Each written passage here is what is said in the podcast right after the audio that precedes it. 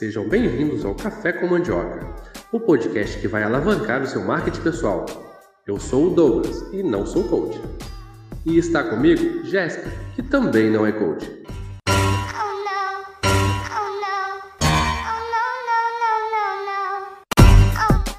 É isso aí, Douglas. E para você que está aqui com a gente no nosso podcast, pensando que vai ouvir as 10 dicas mágicas para aumentar seu marketing pessoal no âmbito profissional, eu sinto muito. Você deveria buscar um podcast da Disney, porque lá vai ter conto de fadas. Aqui nós vamos mostrar a vida real. E como diria meu amigo Axel Rose, Welcome to the Jungle. Bem-vindo à selva.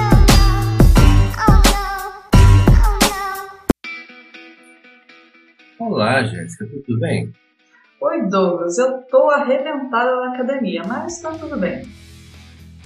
Ok, então prosseguindo. É, nós estamos fazendo o nosso 14 podcast, tá? E hoje o nosso tema é as síndromes do trabalho. A síndrome de Gabriela, a síndrome da postura e etc. E Jéssica, o que seriam essas síndromes? Essas síndromes, na verdade, Douglas, são posturas limitantes que o profissional assume e que não deixa ele progredir profissionalmente. Então, isso é uma doença como qualquer outra. E uma, a primeira aqui que chamou bastante atenção, o que seria a Síndrome de Gabriela?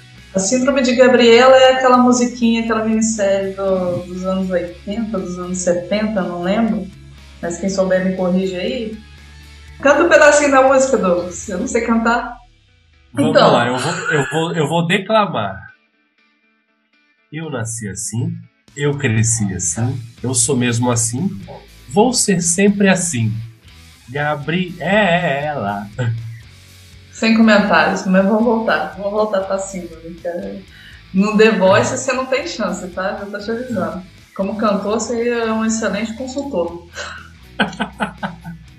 Bom, a síndrome de Gabriela, na verdade, é uma falta de adaptação. Isso a gente vê muito, e eu posso dizer com propriedade que eu já trabalhei em fábricas, em indústrias e empresas familiares porque eles vêm com aquela ideia de que sempre funcionou desse jeito, por que, que eu vou mudar agora? Então é aquele negócio que começa e continua e vai passando o tempo e vai postergando, postergando, mas continua no mesmo. É uma zona de conforto que a pessoa se dá. Se afetar a zona de conforto dela, ela não vai aceitar novos desafios, ela vai ficar sempre falando que era daquele jeito, que tinha que ser daquele jeito, que não sei o que tem. Mas o que acontece? Uma hora você vai perder com isso. E do ponto de vista corporativo, a gente não pode se ater que sempre funcionou assim. Einstein sempre falava que se você quer resultados diferentes, tem que fazer coisas diferentes. Hoje, no, no mundo atual que a gente está, Douglas, o que acontece? Tudo muda muito rápido. Tudo. E se você não começar a se atualizar, não começar a acompanhar esse tipo de mudança e ficar sempre nessa desse jeito sempre deu certo e vai continuar assim, você vai ficar para trás. E aí vai aparecer uma pessoa que está mais antenada, que está mais atualizada que você, e vai te tirar do campo. Isso inevitavelmente vai acontecer. E muitas vezes a gente é, é assim dentro de casa, por exemplo. Eu também posso falar que eu tenho síndrome de Gabriela doméstica, né? Porque Gente, eu odeio tirar móvel do lugar para mudar. Tipo assim, vamos dar uma cara diferente no espaço. Não, deixa ali que do jeito tá bom. Sempre foi assim, por que, que vai mudar? Então, é umas coisas que a gente precisa se policiar. Eu sempre digo isso para mim, quando eu tô com, com uma dúvida, 90% das mudanças são para melhor. Por que, que não é 100%? Porque às vezes não é, gente. Mas 90% das mudanças são para melhor. Então, é aproveitar essa oportunidade de mudança e tirar benefícios dela. E não somente esperar também que ah, sempre foi desse jeito, sempre trabalhei assim, meu chefe sempre foi desse jeito. Aquela maldita daquela planilha de Excel sem nenhuma fórmula. Ah, sempre foi assim. Eu não vou aprender Power BI, porque Power BI a gente não usa na empresa, a gente só usa Excel. Uma hora vai acabar, então tem que se atualizar. Não pode ficar preso de como sempre foi assim e vai continuar. Tem uma, um meme muito legal que até mostraram pra gente hoje, né? É. Que o barquinho tá afundando, aí o barquinho vai afundando e o cara fala assim, não, mas a gente sempre fez do mesmo jeito, o barquinho já vai afundando. E é a mesma coisa, se a gente for sempre batendo na mesma tecla que sempre foi assim, a gente vai afundar junto com o barco. Aí depende, você quer ser o violonista do Titanic ou você quer ser o, o cara que está no bote? Então essa é uma crença limitante, né, Jéssica, que se a pessoa ela se bloqueia, né, em, certas, em certos casos, quando tem a mudança, a pessoa tem que ter então a mente aberta para estar tá aceitando essa nova mudança e tirar proveito disso. Exatamente. É difícil. Realmente, não é um, uma postura fácil que você vai conseguir mudar de uma hora para outra, mas ao menos tem que tentar, né? exato. E esse é o, principal foco hoje das empresas, né? É você ter essa, essa mente aberta, essa facilidade de atuar durante mudanças. O que nos leva, né, ao, a segunda síndrome, a síndrome do impostor, ou impostora. Uma pessoa muito famosa confessou recentemente, não, recentemente não, na verdade eu vi essa reportagem, a Michelle Obama, ela falou que sofreu muito tempo com síndrome da impostora. Aí você pensa, se uma mulher fodástica dessa, a mulher que já foi a mulher mais poderosa do mundo, teve síndrome da impostora, que salvação que você vai ter? É, cara, ela foi, ela foi uma primeira dama do mundo. E ela tem a síndrome de impostora. Mas vamos falar um pouquinho da síndrome de impostora? Então, a principal característica de uma pessoa que está com síndrome da impostora ou do impostor é a autossabotagem. Ele fica naquela crença de que ele não merece aquilo que está acontecendo com ele. ele. Ele se desmerece, ele desmerece tudo que ele conquistou. Tem um termo que a gente fala aqui na nossa consultoria que é a baixa autoestima profissional. O que acontece? A pessoa acha que ela não é capacitada para fazer aquilo, que era insuficiente. E você, se você tiver a síndrome do impostor ou da impostora ainda pegar um chefe filho da puta, que vai te colocar mais para baixo, você tá lascado, porque você você já tem essa crença em você, ainda vem uma pessoa para falar, não, realmente, você, você não é capaz disso. Então, a síndrome da impostora está muito presente na parte das indústrias, na, na parte da empresarial e principalmente no grupo do gênero feminino, porque a maior parte do trabalho é dominada pelo gênero masculino, então a gente não se sente capaz de enfrentar é, esse tipo de, de, discriminação. Então, às vezes a gente parece, parece retroceder, mas uma coisa que eu posso deixar para as mulheres, gente, a gente é tão capaz quanto qualquer outro homem na face da Terra. Tem mulheres aí que são CEOs, que são presidentes. E um exemplo muito bom disso, diretora da IBM no Brasil, é a primeira diretora mulher da IBM na América do Sul. E a, ela estava dando uma entrevista e a entrevistadora perguntou para ela se ela não ficou com medo de enfrentar a quantidade de homens que tem na, na alta cúpula da IBM e ela sendo a única mulher. A resposta dela foi a melhor resposta possível eu peguei para mim. Eu não pensei que eu estou apresentando para homens. Eu apresentei que eu tenho dados, fatos, e contra dados e fatos não há argumentos. Então não tinha como eles me questionarem. Para a gente que é mulher, a gente pode se sentir inferior porque, no meu caso, por exemplo, eu estou cercado de, de muito gênero masculino. Às vezes a gente sabe que passa algumas situações de discriminação algumas situações chatas, mas isso é só um degrau para a gente acunhar mais alto ainda. Então, se você está sofrendo com essa síndrome do impostor que acha que você não é capaz ou que não merece, põe na sua cabeça. Se você está ali é porque você merece. E se você chegou até ali é porque você pode muito mais.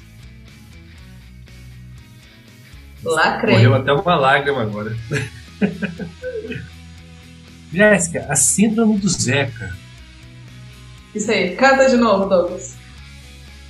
Deixa a vida me levar, vida leva. Foi bem melhor que a de Gabriela, tá? Mas ainda não tá preparado pro The Voice. Não. Douglas, a pessoa que tem a síndrome do Zeca, ela é o que a gente chama de profissional esotérico, porque ela está esperando ter uma conspiração, uma convergência do universo para dar aquilo que ele quer é a pessoa que fica sentada esperando o bonde passar. Só que ela dorme no ponto e o bonde passa e ela fica. E é impressionante. Esse tipo de pessoa reclama que não consegue realizar os sonhos dela, mas ela não tira a bunda da cadeira para nada. Não faz nada de diferente, né? Exato. Ele acha que por conta disso, que se ele não fizer nada, as coisas vão vir até ele. Ele não tem iniciativa de buscar. E por conta disso, ele fica adiando, adiando, adiando planos. Se a gente for trocar essa síndrome do Zeca por uma palavra, é procrastinação. Uhum. Ela vai empurrando pela, com a barriga até onde der. E qual que é o problema disso? Os seus sonhos vão ser realizados. O seu grau de sucesso é proporcional ao seu grau de esforço. Se você não quer correr atrás, não espere que você vai ter o sucesso que você quer. Se você tem uma expectativa baixa de sucesso e fica sentado, beleza. Agora, se você tem uma expectativa alta e não corre atrás, não adianta. E isso é muito sério, essa crise, essa síndrome do Zé Pagodinho, porque você procrastina tantas coisas que você pode ter até um, um problema financeiro grave por falta de planejamento. Vou te dar um exemplo. Você tá com um boato de que a empresa vai fechar. Aí você fica. Ah, se for fechar vai ser daqui a dois anos. Aí daqui a pouco o boato chega, ó, vai fechar mês que vem. Ah, depois eu atualizo meu currículo. Aí chega na semana, o presidente já, já fala lá. Gente, infelizmente as coisas não estão boas, eu vou ter que fechar as portas. E o cara lá. Ah, quando eu estiver no seguro-desemprego, atualizo o LinkedIn. E nisso vai postergando, postergando. Vai chegar um ponto desse cara que o seguro-desemprego dele vai acabar e ele está sem emprego e não vai saber o que fazer. De todas que a gente vai falar aqui, eu acho que a mais perigosa é essa do Zé Pagodinho. Porque você procrastina e no final você vai colher os frutos dessa procrastinação. Uma coisa que eu vi, Jéssica, essa síndrome do Zeca, a pessoa ela pode até ficar desanimada com o resultado, porque ela acredita que algo vai vir, mas não por conta dela. É como, é como querer ganhar na Mega Sena sem jogar.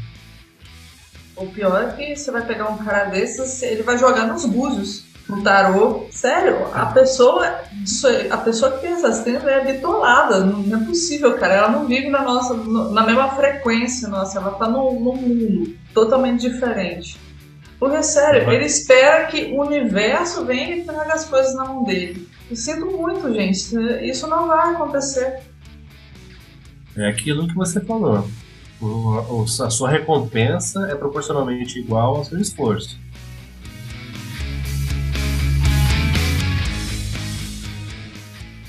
Seguindo, a Síndrome de Estocolmo Empresarial. Jéssica, o que seria uma Síndrome de Estocolmo Empresarial? Primeiramente, Douglas, vamos explicar o que é uma síndrome de Estocolmo. A síndrome de Estocolmo é quando a vítima desenvolve um afeto com o seu abusador. É qualquer pessoa que lhe fez mal. Então ela sente um ímpeto, uma obrigação de ficar ao lado daquela pessoa, de continuar prestando seu afeto àquela pessoa. No caso da síndrome de Estocolmo empresarial, é a mesma coisa. É aquela empresa que ela te suga acaba com você, aquele chefe que suga tudo que pode da sua energia, que nada tá bom para ele, e a hora que você fala, não, chega, não vou fazer isso, ah, mas a empresa precisa de mim, o chefe precisa de mim.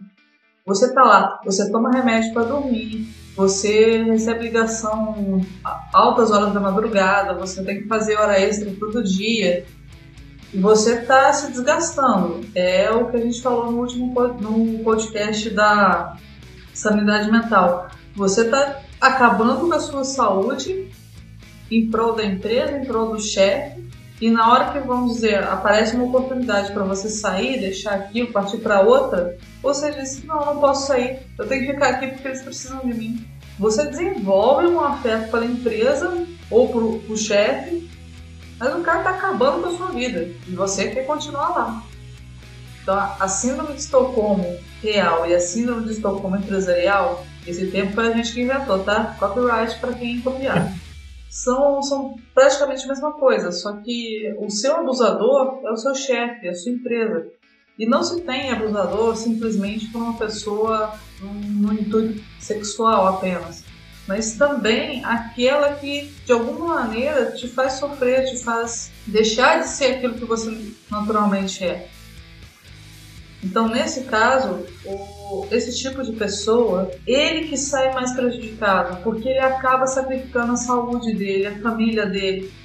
Essa é extremamente perigosa, porque ela afeta diretamente sua saúde. Você vai ter um AVC qualquer hora, você vai pirar, você vai começar a bater biela, você vai deixar de ficar com seus filhos, com sua esposa, em prol disso. E a hora que você pensar assim, nossa, agora vai, mas tenha certeza que não vai, você vai ficar no mesmo lugar, porque vai outro no seu lugar.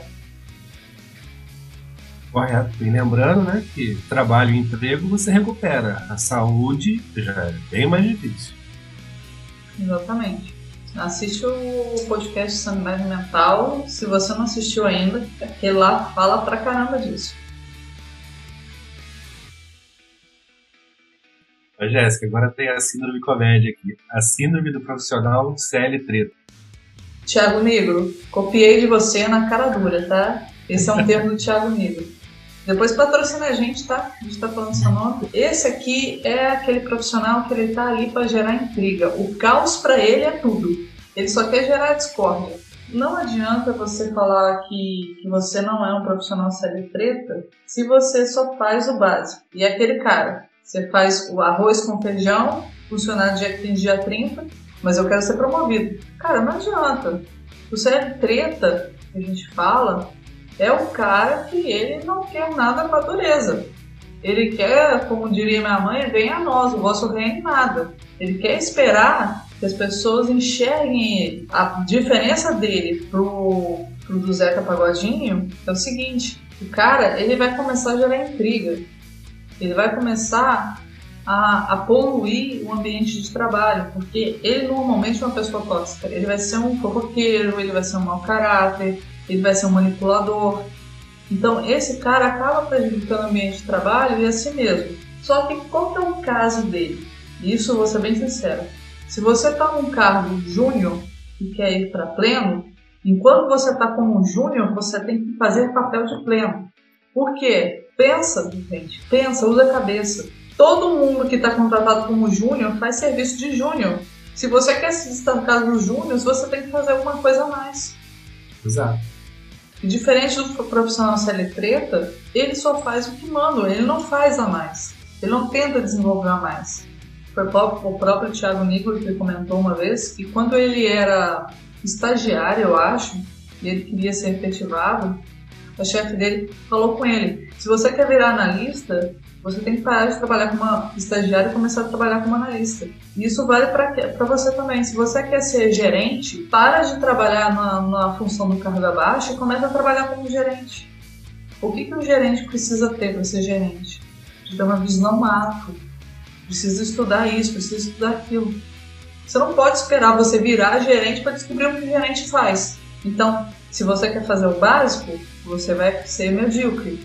O medíocre é aquele que está na média. Agora, se você quer se destacar, você tem que fazer a mais. E deixar bem claro, eu não estou falando para você se matar pela empresa. Estou falando para você fazer mais. Não é para dar a vida, é para dar o seu melhor. E usar a cabeça. Porque hoje tem muito profissional que acha que tem 10, tem 10 reuniões, 10 relatórios e eu, se eu entregar os 10, eu estou sendo produtivo, estou sendo eficiente? Não, não necessariamente. Desses 10 relatórios, quais realmente vão ter impacto? Quais vão servir para alguma coisa? Um, um, livro muito bom, que a gente não falou no último podcast, mas que vale a pena ler, não tem nada a ver com marketing pessoal, é o livro Essencialismo. Ele te ensina a falar não. Aquilo que você vê que não tem propósito, não faça. Seu chefe vai ficar bravo de você falar não? Vai. Seu chefe vai brigar com você por causa disso? Vai. Só que depois ele vai te respeitar. Por quê? Porque você vai saber você definir suas prioridades. O que é importante? O que é realmente importante? Isso é ser eficiente, isso é ser produtivo. Fazer coisas que vão agregar valor no futuro. Não fazer um monte de coisa. Porque se você começar a dar conta de fazer 10 relatórios, amanhã vai ser 11, amanhã vai ser 12, e em vez de você usar a cabeça para resolver o problema, você vai virar um robô. E robô a gente consegue substituir, cérebro não. Exato. É fazer diferente e fazer bem feito, né? Exatamente. Ô Jéssica, eu tenho certeza aqui que os nossos ouvintes, eles têm certas síndromes, né, que a gente olha aqui e vai e fala assim, poxa, eu sou um pouquinho assim, ah, eu sou um pouquinho do outro jeito. Eu acredito que a gente acorda um pouco com um pouco de cada, de cada uma dessas síndromes, né? Mas tem solução que a gente consegue fazer para poder não deixar que isso nos afete. Primeiro, inspira, respira, não pira. Você vai ter um pouquinho de cada uma, umas mais, outras menos. Mas isso é, é tipo quando você tá na, naqueles grupos do ar. Eu nunca fui, gente, só vi em filme, tá? tá, sei. Eu ainda não sou alcoólatra. Primeira coisa que a pessoa tem que entender é se ela tem esse problema. Se ela é um, uma pessoa que tem síndrome de Gabriela, se tem síndrome do Zeca, se tem síndrome do impostor. Primeira coisa é entender o que, que você tem e reconhecer que você tem aquilo. O segundo ponto é se olha no espelho. Quando eu falo espelho, não quer dizer espelho mesmo, não. Reflita dentro de você mesmo. Você realmente é tudo isso que você pensa de si mesmo? Essa Tanto para mais quanto para menos, né? Essa pergunta vai fazer muita gente pirar. Vai. Mas aí inspira, respira e não pira. E o que, que dá para fazer efetivamente?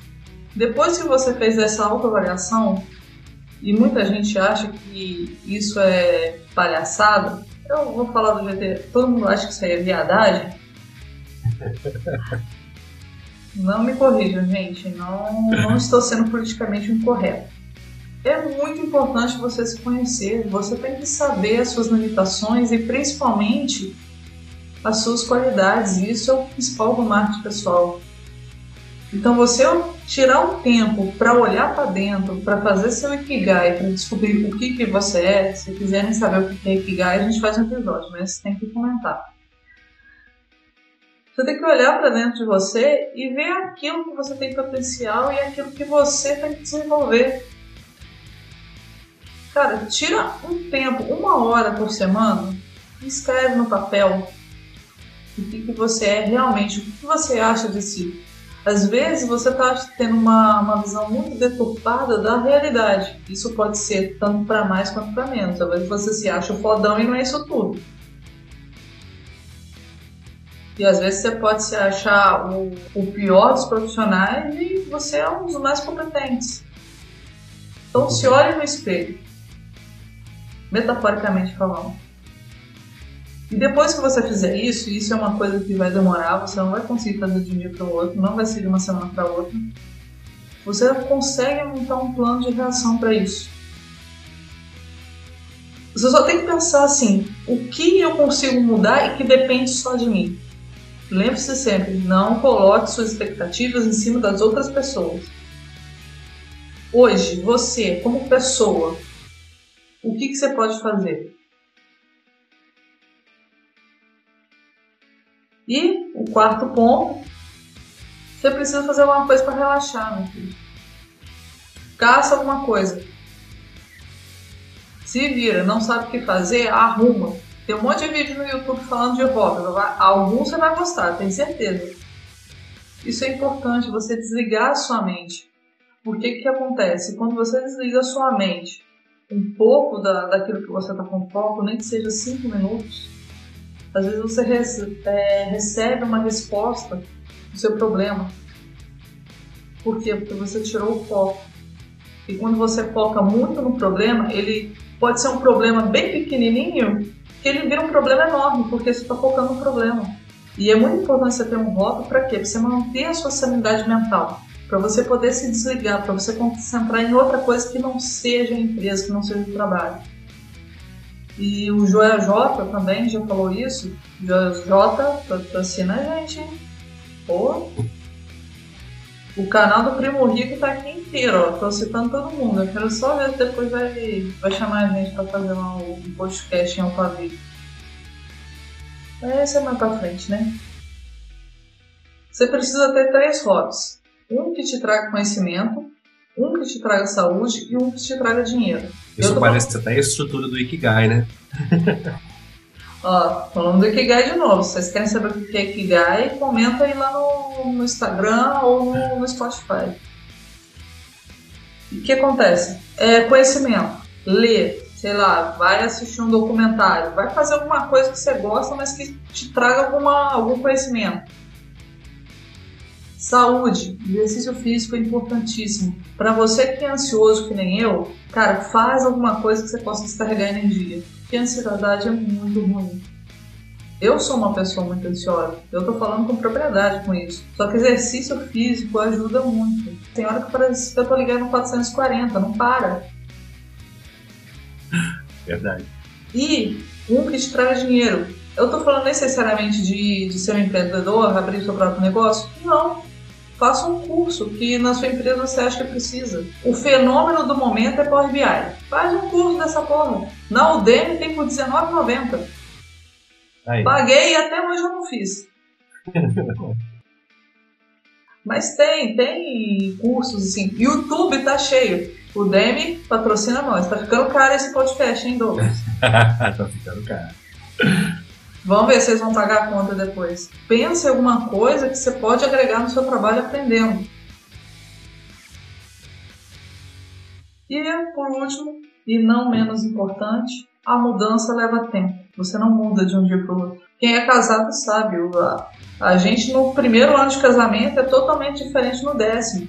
Mar de rosas o mal para o pior. Mas a gente, a gente muda, porque a gente está convivendo com uma pessoa diferente. Então o casamento é o maior exemplo de mudança. Só que você tem que fazer o seguinte: você tem que se monitorar para não cair nessas armadilhas e voltar a sentir esse tipo de culpa de novo. Ou então começar a se, se policiar para quê? Para você não cair nessas posturas limitantes de novo. É essencial você fazer uma reflexão com frequência exatamente para você se privar de cair nas suas próprias armadilhas. A única pessoa que consegue impedir o seu crescimento é você mesmo. Ah, mas meu chefe não me dá promoção, a empresa não valoriza. Isso aí é problema da empresa do seu chefe. Se você for um profissional bom, focado, competente, não necessariamente vai ser naquela empresa, mas pode ser em outra. As pessoas se preocupam muito com o emprego, mas esqueceram da empregabilidade. O quanto você é essencial para o mercado. Você tem que ser um profissional bom, não seja medíocre, seja o bom, seja o melhor que você puder. Muito bem. Então, só fazendo um overview aqui, né? A pessoa começa reconhecendo se tem um dos problemas, faz uma autoavaliação. Dessa autoavaliação, tenta enxergar aquilo que ela mesma consegue mudar, cria alguns hobbies para poder ter uma válvula de escape e tenha confiança que toda mudança vai levar um tempo e que tem que ter a persistência para poder continuar trilhando esse caminho. Bom resumo. Jéssica, e o que isso tem a ver com marketing pessoal? É que qualquer dessas síndromes, elas não vão te deixar evoluir como profissional e como pessoa também. E com isso, você não vai conseguir mostrar o profissional de sucesso e competente e eficiente que você é. Então, se você não consegue demonstrar isso, para você mesmo, como é que você quer que os outros tenham você como referência? Por isso é tão importante esse olhar para dentro de você. É isso aí, Carol. Muito obrigado. E quem quiser, continue aí mais cinco minutinhos que a Jéssica vai deixar as falhas da gravação com a gente. Vai estar tá no, no, Instagram, tá, gente? Não vai estar. Tá. Como é que eu vou mostrar as falhas de gravação no, no Spotify? Ah, é.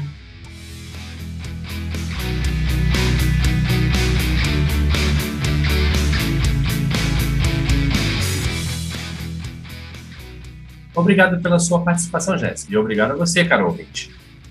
E Douglas, como o pessoal pode nos achar nas redes sociais?